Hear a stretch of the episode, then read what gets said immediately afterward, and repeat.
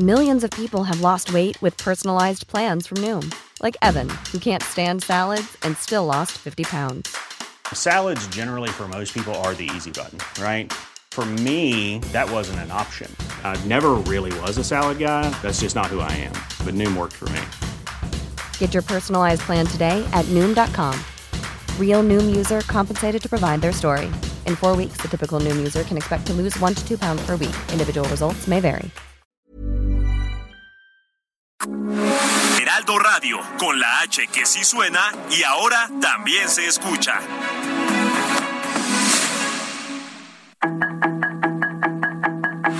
Tarde a tarde, lo que necesitas saber de forma ligera con un tono accesible. Solórzano, el referente informativo.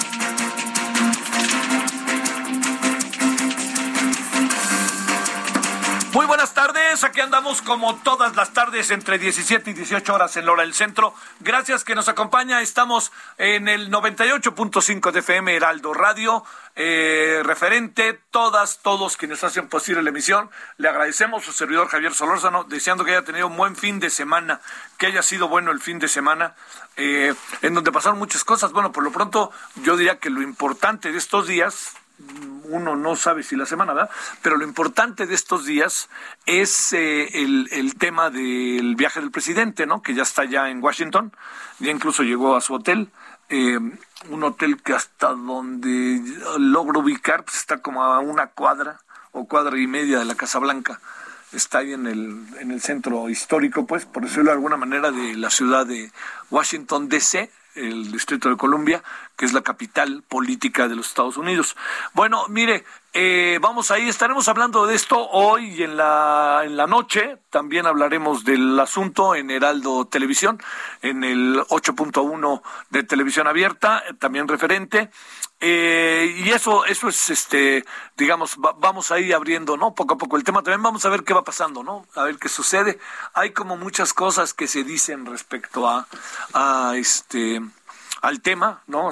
Muchas, eh, que si el presidente vaya a una propuesta, que si esto, bueno, esperemos, ¿no? Yo diría que mejor esperemos a ver qué se da. Eh, evidentemente si hay una agenda preestablecida que se conoce, pero vamos a ver qué se da de la agenda, perdón, qué ¿Qué se logra? ¿Qué se logra de la agenda? Esa es la clave. ¿Que quiere dinero el presidente? Pues lo quiere, pues sí. ¿Que quiere además de dinero el presidente otras cosas? Pues, pues qué bueno, ¿no? Pero este, vamos a ver que si quiere visas temporales, legales, que se acabe. Pues, todo eso fue lo mismo que le dijo al señor Trump, que es mucho más cerrado, y ahora se lo va a plantear al señor Biden. Ojalá, ojalá, ojalá esto pueda funcionar. Bueno, ese es uno de los asuntos que tenemos esta, este, en el día, hoy y mañana sobre todo, ¿no? No sé si dure más, de todo depende de los acuerdos. Puede durar varios días ¿eh? y semanas pues, con todos los acuerdos que puedan alcanzarse, que ojalá sea así. Bueno, eso es eh, eh, otro de los temas. Otro de los temas que traemos es que vamos a hablar al rato de que se quiera abrir el caso Colosio. ¿Para qué? No tengo la más pálida idea, pero pues ya veremos al rato, ¿no? A ver si, si nos si nos dice algo, pues este o eh, si nos dice algo o alguna cosa parecida. Pero yo le diría que lo podría platicar muy bien con un buen amigo Tito. El tema es los 100 años del señor Luis Echeverría y su fallecimiento el sábado, ¿no? Eh, está el señor este, Luis Echeverría, es tan parecido a López Obrador, este López Obrador a él, o no. En algunas cosas sí, pero no es que sea precisamente parecido a Luis Echeverría, sino en la concepción de algunas de las cosas que para Luis Echeverría fueron sumamente importantes, que eso no hay que perderlo de vista. muy importantes. Mire, yo tuve, eh, yo trabajé con Luis Echeverría. Bueno, perdón, sí, pues sí, sí, sí, sí, sí puedo decir que sí. Pero no como presidente. Trabajé en una cosa que se llamaba SESTEM, Centro de Estudios Económicos y Sociales del Tercer Mundo. Ahí en la calle de, de en San Jerónimo, ahorita me acordé de la calle. Eran instalaciones muy bonitas, que pues casi que fue un regalo ahí de la Secretaría de Educación Pública, que se lo dio, hasta que un día el señor Reyes Heroles se acabó enojando con Echeverría y vámonos, ya de por sí se traían y este, lo único que sí le digo es que ahí se acabó, se acabó la relación y se acabó el sistema. Eh, ¿Qué era el sistema? Era algo interesante, ¿eh? era un centro para los estudios de los diferentes temas que se estaban dando en el crecimiento de esta concepción que siempre fue profundamente polémica de el tercermundismo, que era algo que, planteaba Luis Echeverría y que era el, el, también sinónimo de los países alineados y de los no alineados. Un concepto que en buena medida lo tenía Joseph Broz Tito, quien era presidente de Yugoslavia, ¿no? En aquel tiempo, cuando existía un país que se llamaba Yugoslavia. Bueno, todo esto pasó y a mí me tocó trabajar ahí y me tocó trabajar de manera sumamente interesante por cierto, nunca me pagaron. Así, ya se ve todo un año y nunca me pagaron, pero bueno, ya me te van a pagar, nunca. Pero este, no es una queja, sino más bien es en lo que uno cree y dice, bueno, pues está interesante lo que estoy aprendiendo, lo que está haciendo.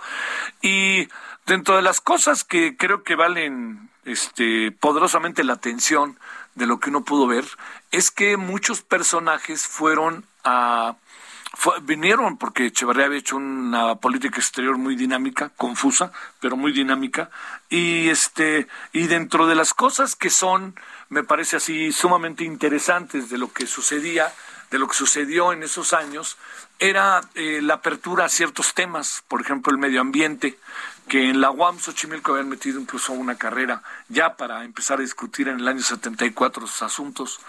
Eh, este, se creó una subsecretaría del medio ambiente, eh, todo eso, y entonces se hacían reuniones muy interesantes en donde se vislumbraba, se lo, se lo puedo plantear con toda claridad, se vislumbraba el cambio climático, fíjese, allá por el año 75, 78, 79, por ahí.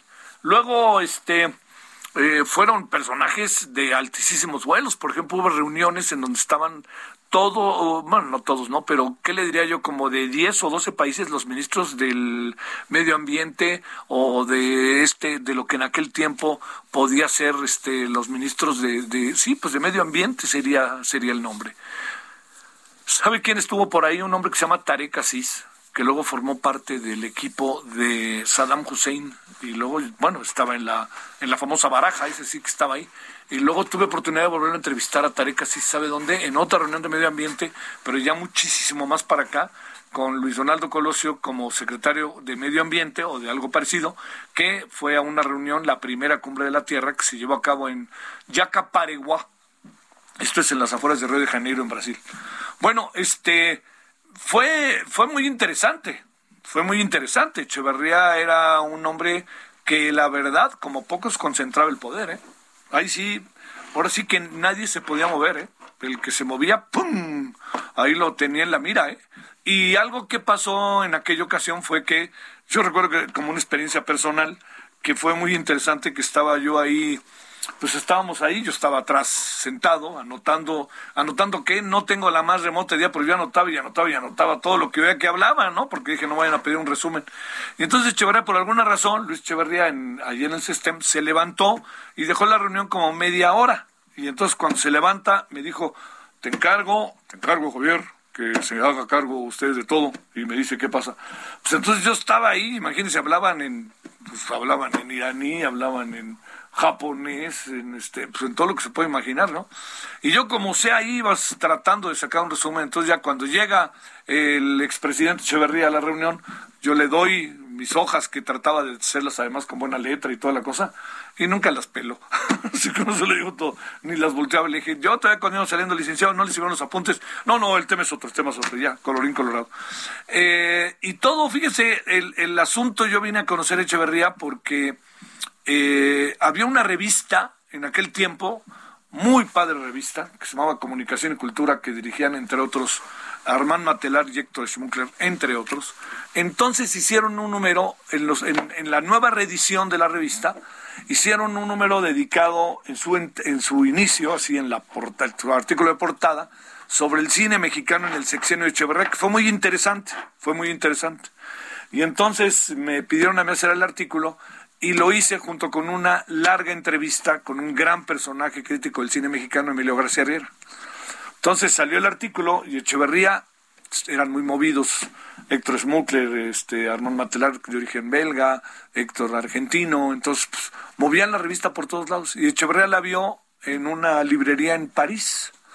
Y entonces pues me habló por teléfono. Y yo dije, pues me están bromeando, ¿no? Dos veces hablaron y las dos veces colgué. Y dije, no había teléfonos de los de ahora, ¿no?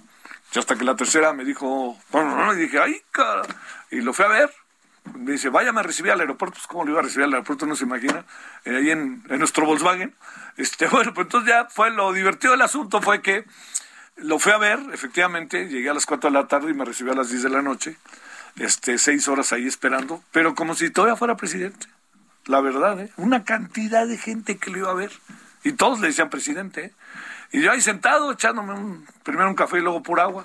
Y este, y ya que me recibió, me dijo que quería hacer todo un estudio, que él puede conseguirme las películas. Pues entonces yo me animé y dije, no, pues está padrísimo esto. Y entonces dije, agarro a mis alumnos ahí en la UAM, nos venimos aquí a trabajar y hacemos todo un estudio y hacemos el análisis semiológico, hágame el favor. Bueno, y todo eso. Pero pues lo único que conseguimos fue dos o tres películas y nada más. Así le digo, todo no, no pasó de ahí. Estuve un año ahí que fue mucho, muy interesante. Se lo reitero, mucho, muy interesante. Y pues ahí acabó todo, ¿no? Este, ya no lo volví a ver. Lo volví a ver después. Un día también me mandó alguien para que fuera contratado en la UAM, como si yo pudiera.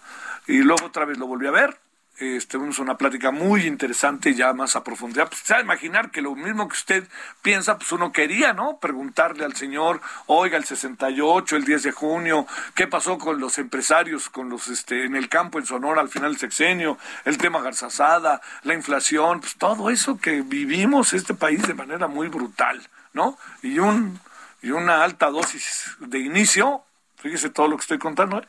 de militarismo en su sexenio. Yo nomás ahí anoto. Entonces, este, pues ya no lo volví a ver, lamentablemente. Este, se puso, se deterioró mucho su salud. Ramsés Sancira le hace una entrevista que por ahí anda circulando, que me parece de las entrevistas que, que, que, pues creo que fue de las últimas que Echeverría este, aceptó. Pero le digo hubo cosas interesantes. Por ejemplo, nadie toma en cuenta que Televisa existe a petición expresa de Echeverría porque existía el Canal 8, que era Televisión Independiente de México, TIM, que era el Grupo Monterrey, un grupo que se metió muy bien, ¿no? Y hizo cosas, contrató. Don Joaquín Vargas, padre, padre, es, fue director de producción un tiempo. Y luego lo que existía Telesistema Mexicano.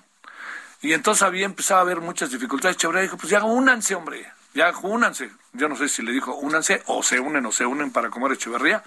Y resulta que crearon televisión vía satélite, que eso es Televisa, y lo, eso fue en la sección de Echevarría. Y bueno, el otro gran asunto que está cargado de, un elemento emblemático, brutal de este país y de su historia en el periodismo, pues es sin duda alguna el, caso de Excelsior, en donde por más versiones que su servidor ha escuchado, pues sí, es, evidentemente fue un golpe en la mesa de Echevarría, a pesar de los pesares. Fue un golpe en la mesa que, pudo haberse evitado. Pudo haberse evitado. ¿Quién sabe qué hubiera pasado con la cooperativa? Porque había muchas cosas ahí medio inconformes en la cooperativa de Excelsior. No lo sé. Pero esa no era la manera por ningún motivo. Por ningún motivo era la manera para enfrentar un asunto de esa naturaleza. Bueno, eso se lo cuento porque me acordé ahora de Echeverría, de sus 100 años. Echeverría entró al poder, ahora sí que si me permite, atrapado en sí mismo por todo lo que era de su pasado, por todo lo que era de su pasado, este era era era estaba atrapado auténticamente por sí por sí mismo, ¿no? Este y yo creo que pues vale la pena, ¿no? Este no perder de vista que que, que fue un hombre que jugó un papel muy importante muy importante en la vida del país. Muy importante. Los presidentes siempre son importantes, pero este fue, así se lo digo, mucho, muy, muy, muy importante. Y bueno, pues es parte de lo que hay el día de hoy. Este, también que eh, hoy nació hace en 1958 Hugo Sánchez.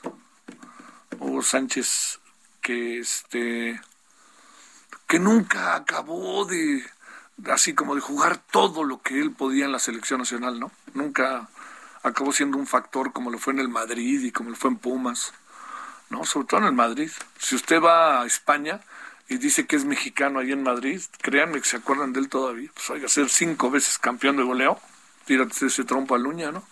Pero bueno, hoy también nos acordamos de Hugo Sánchez. Pues aquí andamos agradeciéndole que nos acompañe. Eh, espero que haya, insisto, pasado un muy buen fin de semana. Y si le parece, ahí nos vamos con los asuntos de este día, empezando por usted qué cree. ¿Se debe abrir o no otra vez el caso Colosio. Bueno, vamos con quienes estuvieron cerca de Colosio y quienes conocen a detalle toda la investigación sobre el asesinato de Luis Donaldo Colosio.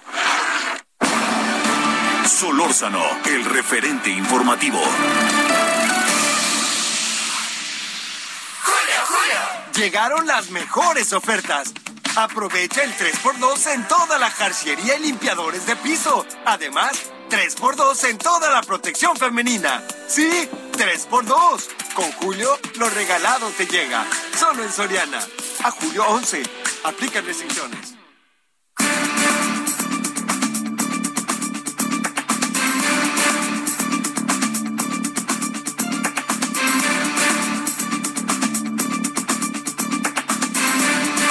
Bueno, hablemos entonces, hablemos entonces de ¿Tiene sentido no tiene sentido abrir el caso Colosio?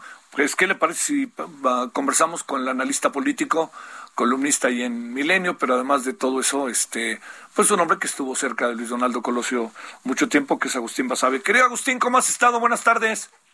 Hola Javier, buenas tardes, qué gusto saludarte. El gusto es mío, gracias. ¿Qué vale la pena abrirlo o no abrirlo? ¿Qué supones que hay detrás de todo esto? Ya está cerrado el caso Colosio, ya no hay necesidad de abrirlo. ¿Tú qué piensas? Mira, si, si ellos eh, en la fiscalía tienen elementos nuevos, si hay, digamos, eh, manera de saber que se puede llegar a una conclusión diferente, eh, enderezar, enmendar la investigación, una investigación viciada de origen, eh, y va en serio el asunto, pues está bien. Lo que a mí no me parece correcto es que se use solo como eh, cortina de humo o como instrumento de venganza política. Pero, Javier, lo primero que habría que preguntarle a la Fiscalía es, eh, ¿van a nada más a, investigar el caso o el tema de Aburto, de Mario Aburto? Eh, porque eso es lo que dio origen a esto. Acuérdate que una recomendación de la Comisión Nacional de Derechos Humanos que dijo que Aburto había sido torturado.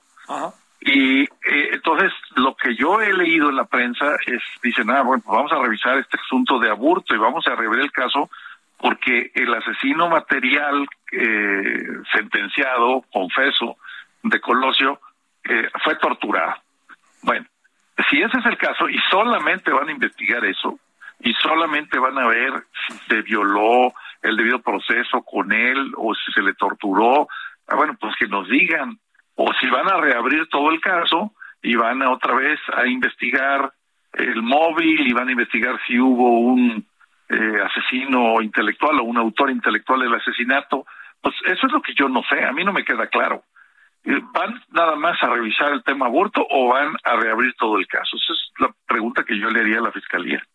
Oye, yo, yo, a ver, parto de algo, Agustín, que no sé tú qué creas. Yo creo que el debido proceso del señor este Mario Aburto, pues no, no, no existió como tal, porque pues se fue, se lo llevó Mario allá a Playas Tijuanas, se lo, pues todo, todo esto que pasó y luego que si fue este torturado, todas estas cosas, ¿qué, qué, qué hacemos ante eso? ¿Qué, ¿Qué, piensas? Porque no va a ser que entonces eh, salga y este y colorín colorado esta historia se ha acabado, ¿no? Pues por eso te, te decía que lo primero que, que habría que averiguar es si, si quieren eh, reabrir el caso y, volver a investigar en general, todo, decir, las líneas de investigación que había o abrir alguna nueva, eh, revisar lo que pasó, eh, tratar de, como decía hace un rato, de, de limpiar un poco la investigación, ¿eh? o si solamente les interesa saber qué pasó con Mario Aburto y si, si Mario Aburto eh, merece ser tratado de otra manera porque se violaron sus derechos, qué sé yo. E, eso es lo primero que yo preguntaría, porque a mí no me queda claro. Eh, sí.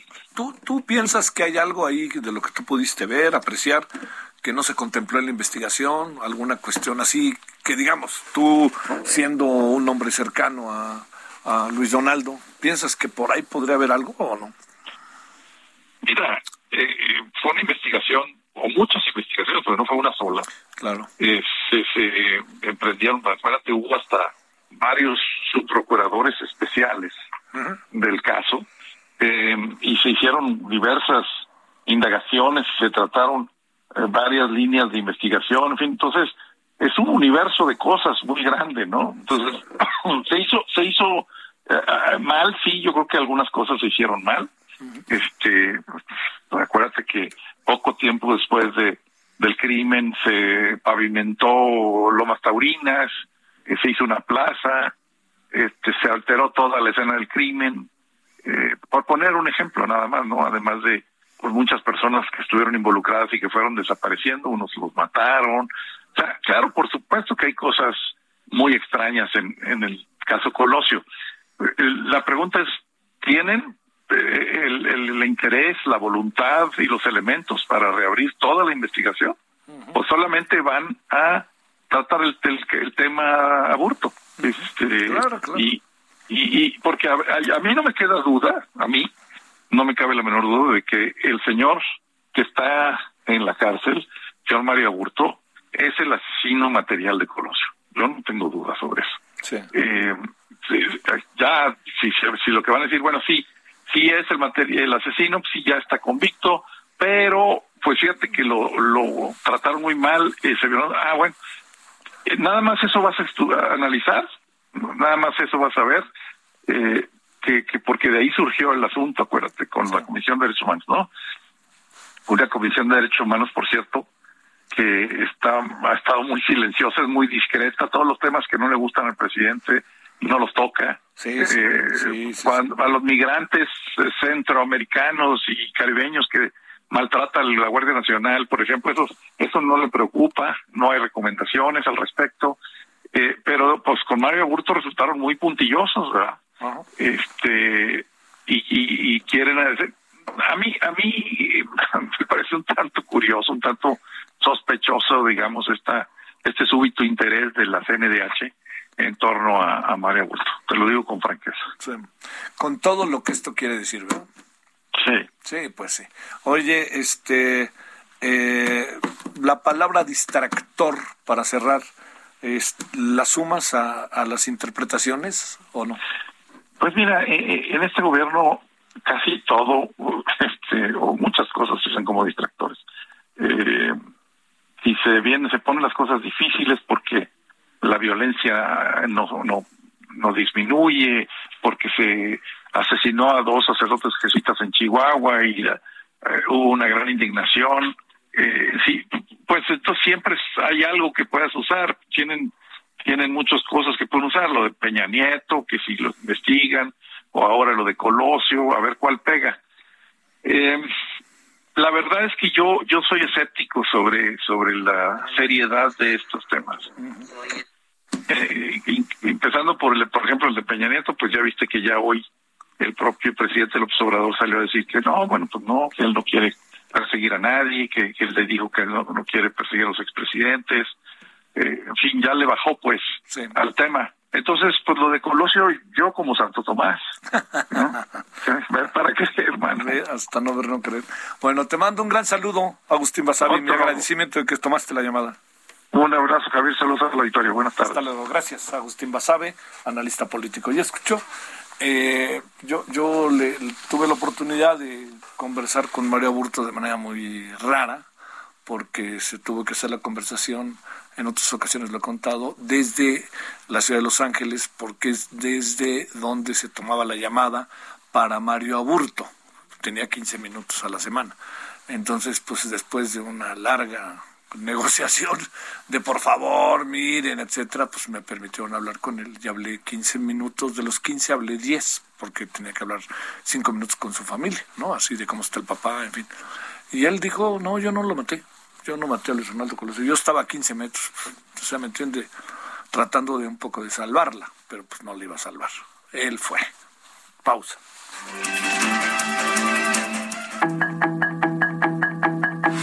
El referente informativo regresa luego de una pausa.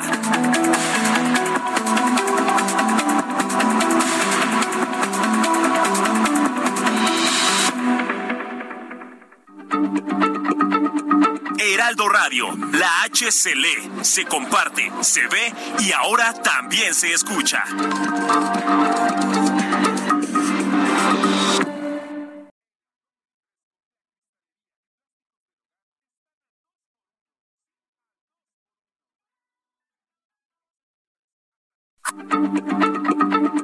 Heraldo Radio, la H se lee, se comparte, se ve y ahora también se Burroughs Furniture is built for the way you live.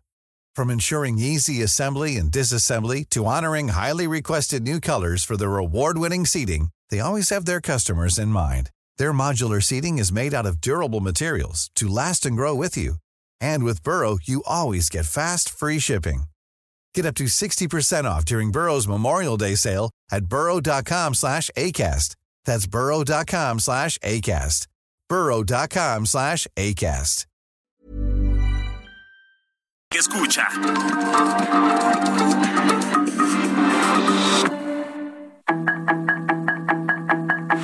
Estamos de regreso con el referente informativo.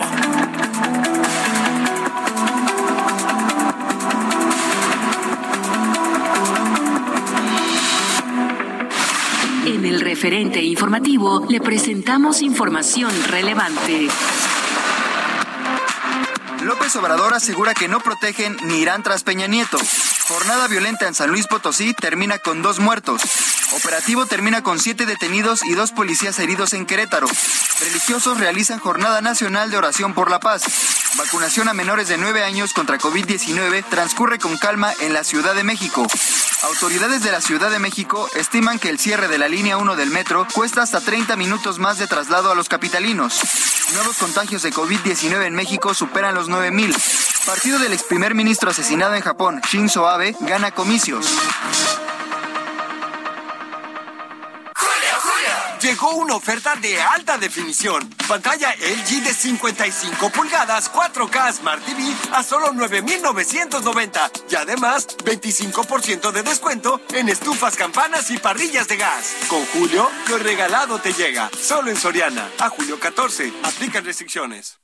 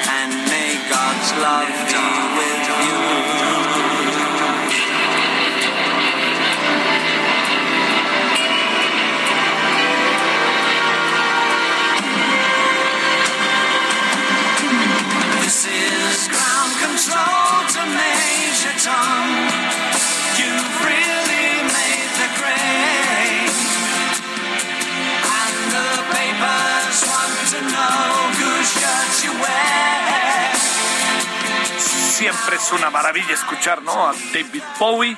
Eh, hoy, pero en 1969, el 11 de julio, eh, David Bowie lanzaba la canción Space Odyssey, una de las canciones más importantes, más influyentes, más escuchadas en su carrera, ¿no?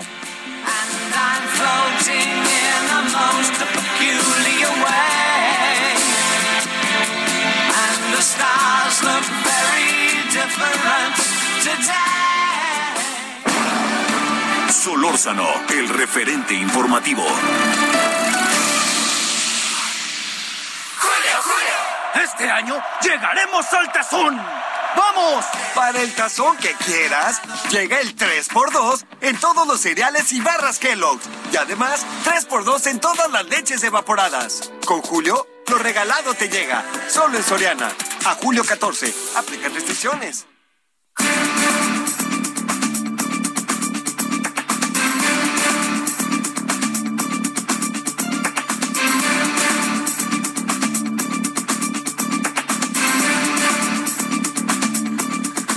Bueno, vámonos a las 17 con 20, 34, rectifico. Eh, gracias que sigue con nosotros. Bernardo Barranco, economista por la UNAM, maestro en Sociología del Catolicismo, eh, columnista de Milenio Diario, de La Jornada. Bueno, está en varios lados, este Bernardo, y está en el Canal 11.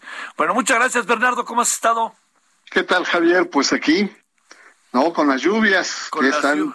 Van y vienen. Ahora, donde Sí. yo estaba, cayó un chubasco y luego a los 10 minutos ya estaba el sol. Este, pro- propio de la época.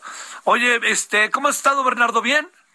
Bien, muy bien, Javier, gracias. Bueno, oye, a ver, este, ¿por dónde entramos? El Papa nombra un nuevo eh, nuncio y este, algunos interpretan que, por cierto, lo que dijo el Papa hace poco que puso el presidente ahí en la mañanera era más un regaño, pero pues él lo tomó como un pensamos igual. A ver, pues entre nuevo nuncio y entre el presidente que ve al Papa como si el Papa y él pensaran igual. Sí, fíjate nada más. Eh, el, eh, no, la cuestión acá es, eh, como todos sabemos, el asesinato de estos dos jesuitas, dos hombres santos, dos ancianos, eh, dos gentes que se habían inculturado en la, pues en la tradición eh, de los indígenas eh, eh, tarahumaras. Eh, su asesinato absurdo, porque la verdad no tuvo un asunto político, no había un móvil, simplemente trataron de auxiliar a una persona herida que, que quería encontrar apoyo en, la iglesia, en Y bueno, les tocó a estos dos jesuitas y eso causó la indignación muy grande, pero que ya estaba sembrado en la atmósfera el, el tema de la de la de la inseguridad, la violencia, la política tan pregonada por el presidente de, de abrazos no balazos. Y ahí entonces el episcopado lanza un comunicado donde dice, pues, eh, señor presidente, pues la, política no está funcionando, la política de seguridad, 122 mil muertos, hay sangre, hay violencia por todas partes, le pedimos que revise, ¿no? Y en su caso cambie, en su caso.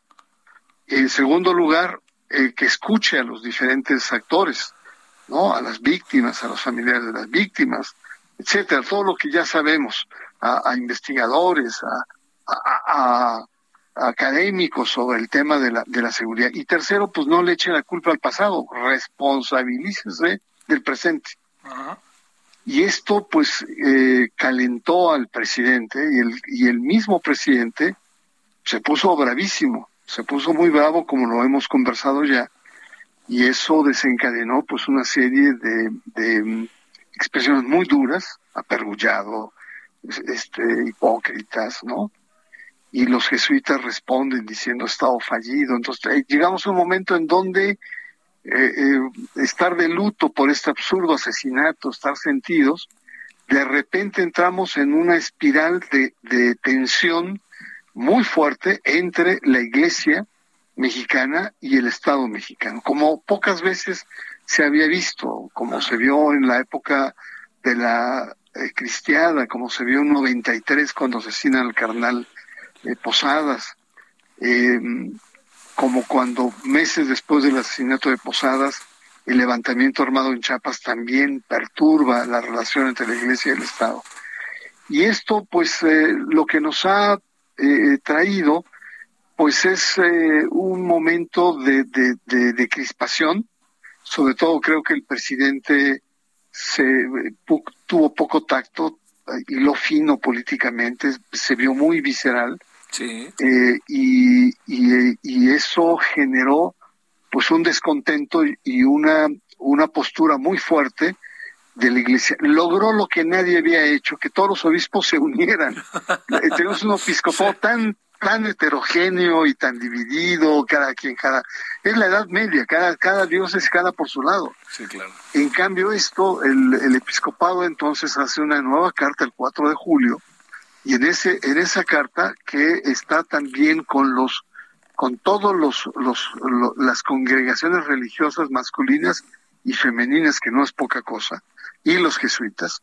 Y lo que dicen es unas jornadas de oración para la paz y que basa en cuatro puntos básicos. Uno de ellos es eh, que, que todas las iglesias hay un momento de oración por las víctimas dos que haya en los lugares donde las gentes han sufrido que haya signos por parte de la iglesia, eh, ya sea baldíos o cementerios, ya sea lugares donde, donde fueron a encontrar las víctimas.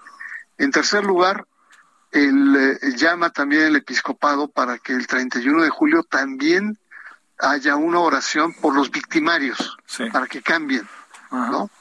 Estas medidas eh, ya entraron en razón, por así decirlo. El presidente le bajó, por así decirlo, la espuma a su chocolate y dijo, ah, con eso bien, y es otro tono, y es otra manera de ver las cosas. Sí, pero no me pareció que fuera muy diferente, ¿no, Bernardo?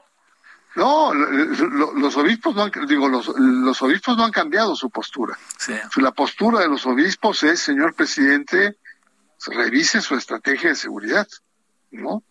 Y entonces lo que tenemos ayer es que en todo el país, en todas las diócesis, en todas las parroquias, la iglesia mostró unidad y mostró también con diferentes tonos, con diferentes eh, acentos, esta oración por em, el, el, nivel de violencia que tiene el país. Y el presidente hoy, en la mañanera, no dijo ni pío. Sí.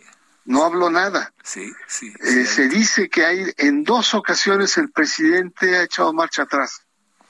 ¿No? Uno frente a Trump y otro frente a la iglesia. Con la iglesia nos hemos topado, Sancho, ¿no? sí. Entonces, la iglesia mostró eh, de manera, yo, yo te diría, Javier, la jornada de ayer fue muy mesurada. Hay, hubo algunos obispos que se fueron, por ejemplo, el de, el de Cuernavaca, dijo, eh, México es un cementerio, o el de Tijuana, un país bañado en sangre, este, pero en general eh, eh, muy mesurados, incluso el obispo de Zacatecas, la, la, la raza ya se encendió y quería salir a la calle. Y eh, el, el obispo del lugar dijo no.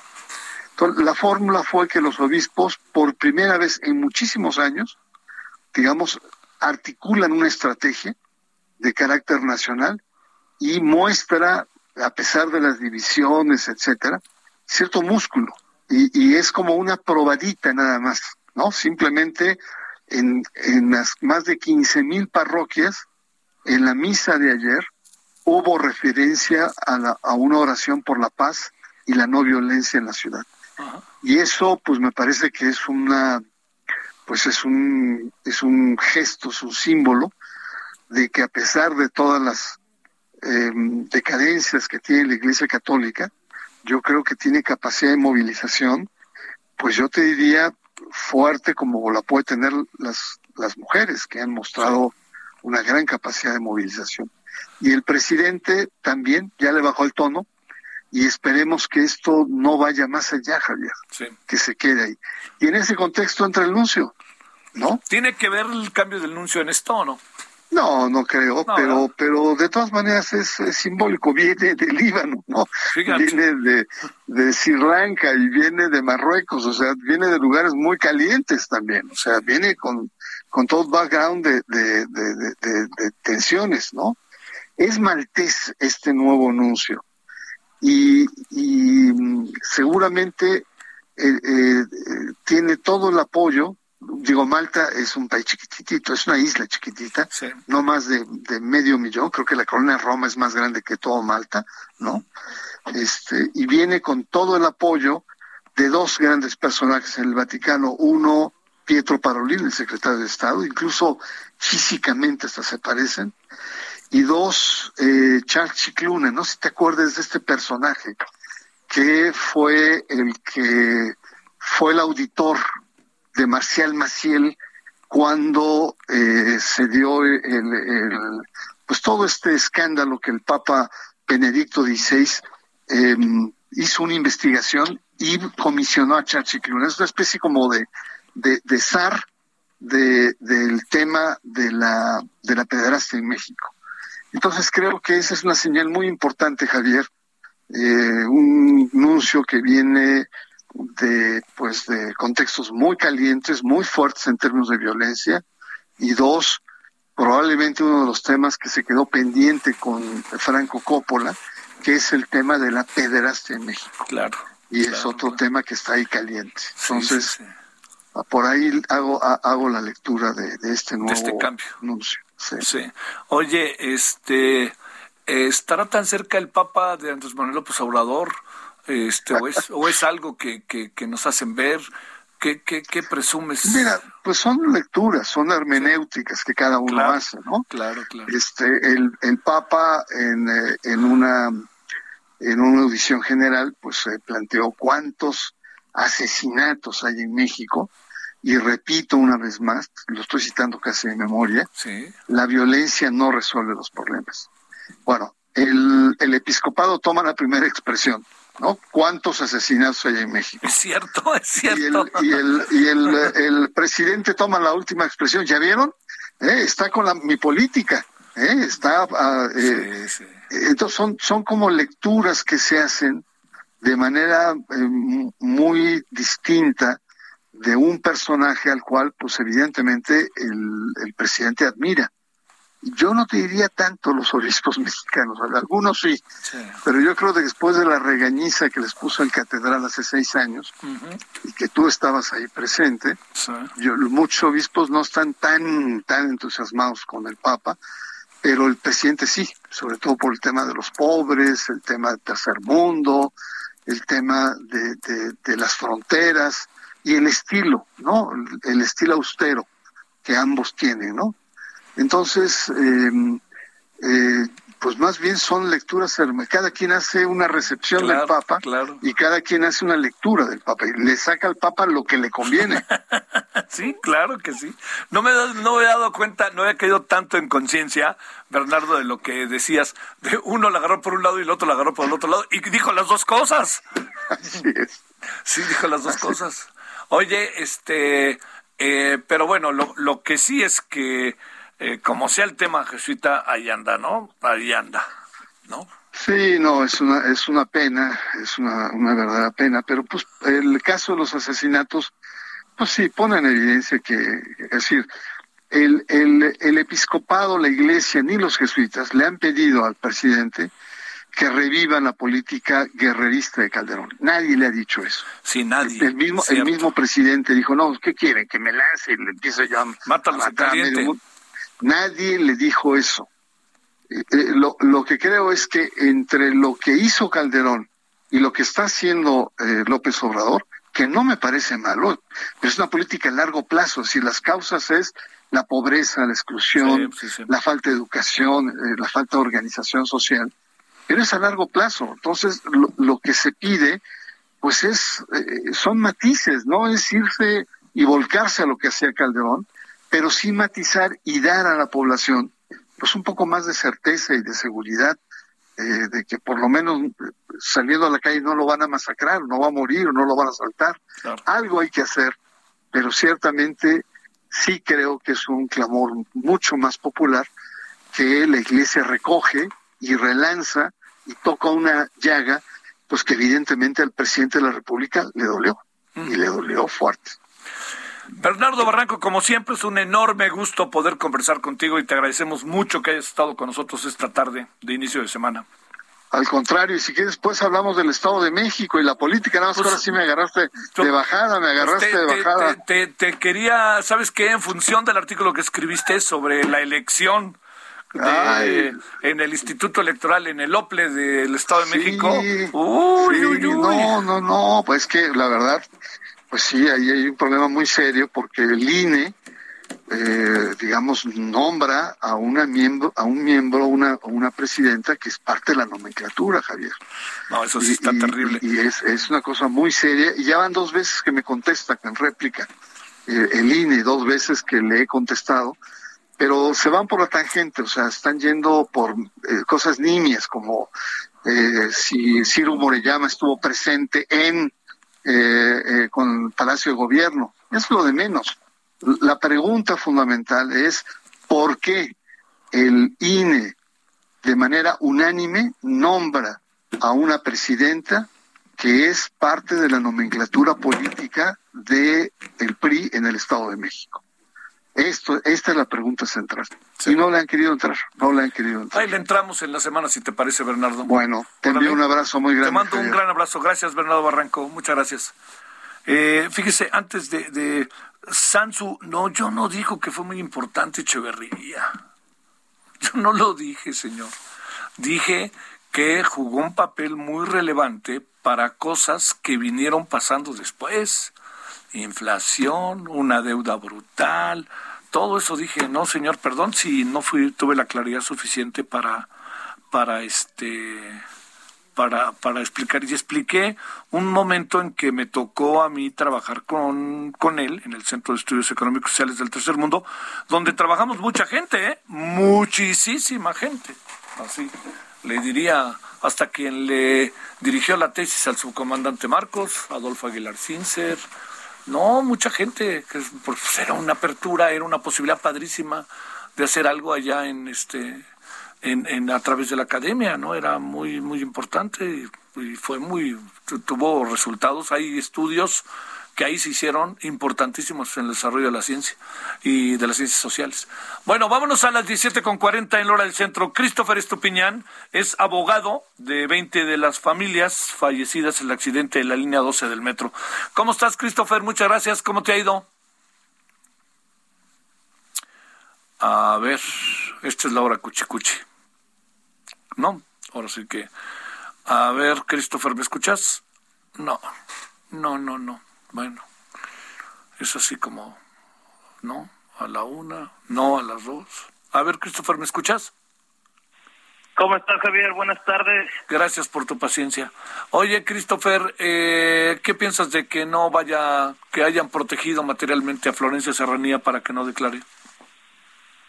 Mira, pues es una pues contradicción directa a la instrucción del juez de control de la audiencia que solicitó el, el, el, el- el otro asesor de, de víctimas, el doctor Teófilo Benítez. Este, creo que hay elementos para llamarla a testificar, así como a diversos este, funcionarios que tuvieron que ver con el tema de mantenimiento y pues una vez más están poniendo por encima los derechos de los probables responsables ante los de las víctimas, ¿no? Así como el Poder Judicial de la Ciudad de México ha venido aplazando esta audiencia, ahora se realizará el día jueves, a ver si no la vuelven a diferir, con base en la pretendida protección de los derechos humanos de los investigados, pues nadie está este, volteando a ver los derechos de las víctimas y confirman la politización de esta investigación. Oye, pero ¿por qué? ¿Qué razones se expresan para no, para no, este, para no la protegen o qué? Digo, ¿qué, qué, qué, qué se argumenta? Pues lo que mencionan es que todavía no hay elementos suficientes para justificar su declaración y durante en la línea inves- en la línea de investigación que está dando la fiscalía no hay actos de investigación suficientes para justificar llamarla a declarar entonces el girarle un citatorio para esos efectos puede infringir sus derechos humanos básicamente bajo, la consideración que no hay abogado, para llamarla a declarar. ¿Y tú crees, abogado, que no hay elementos para llamarla?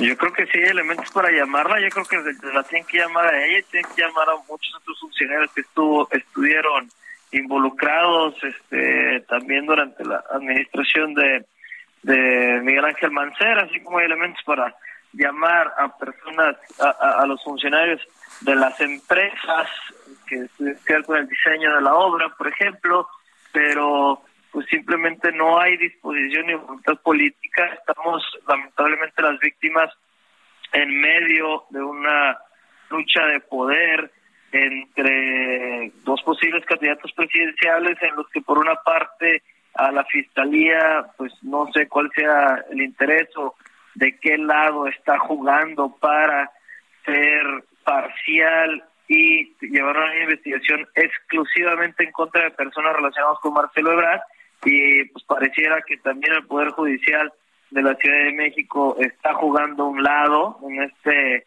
en este en esta obra política para efectos de seguir dilatando la celebración de la audiencia inicial en contra de estas personas afectas o relacionadas con Marcelo Ebrard. Sí. Te mando un saludo, abogado. Sigamos, como sabes, en el tema. Gracias. Gracias, Javier. Órdenes. Gracias. Bueno, este, oiga, ya nos vamos eh, a las 21 horas en hora del centro. Con algunos de estos temas seguiremos en la noche, la visita del presidente mexicano allá a Washington.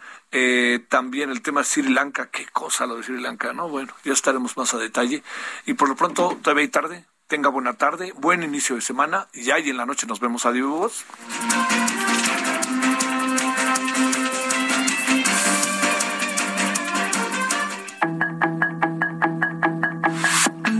Aquí Solórzano, el referente informativo.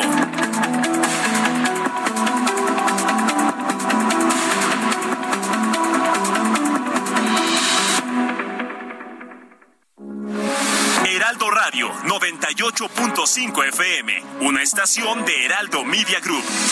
Transmitiendo desde Avenida Insurgente Sur 1271, Torre Carrachi, con 100.000 watts de potencia radiada. Heraldo Radio, la H que sí suena y ahora también se escucha. Hey, it's Paige DeSorbo from Giggly Squad. High quality fashion without the price tag. Say hello to Quince. I'm snagging high-end essentials like cozy cashmere sweaters, sleek leather jackets, fine jewelry, and so much more. With Quince being 50 to 80% less than similar brands and they partner with factories that prioritize safe ethical and responsible manufacturing. I love that. Luxury quality within reach. Go to quince.com slash style to get free shipping and 365 day returns on your next order. quince.com slash style